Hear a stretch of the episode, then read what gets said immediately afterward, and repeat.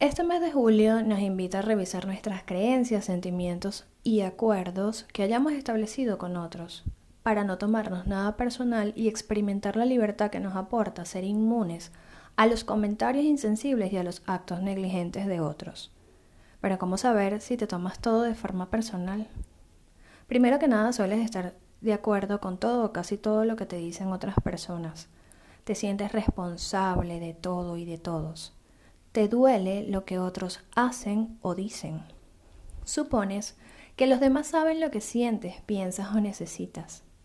Te enfocas en tener la razón y en defender tus propias opiniones y creencias porque te sientes ofendida. ¿Qué podemos hacer para dejar de tomarnos las cosas de forma personal aprovechando la influencia numerológica del mes de julio?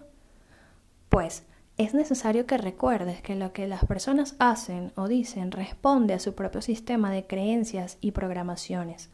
Nada tiene que ver contigo, porque todos vivimos nuestros propios mundos y estamos librando nuestras propias batallas. Revisa tus creencias, tus pensamientos, tus sentimientos, pero sobre todo, dedica tiempo a enfrentar tus miedos y a sanar tus heridas, ya que sólo así podrás amarte, gustarte y estar feliz contigo y con tu vida.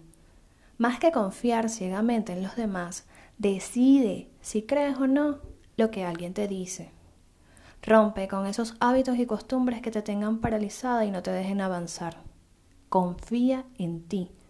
Basta con que confíes en ti para que tomes mejores y nuevas decisiones, para que pidas lo que necesitas abiertamente, para que digas sí o no sin sentirte culpable ni juzgarte, para que digas te amo sin miedo al rechazo y sobre todo para que sigas lo que dicta tu corazón.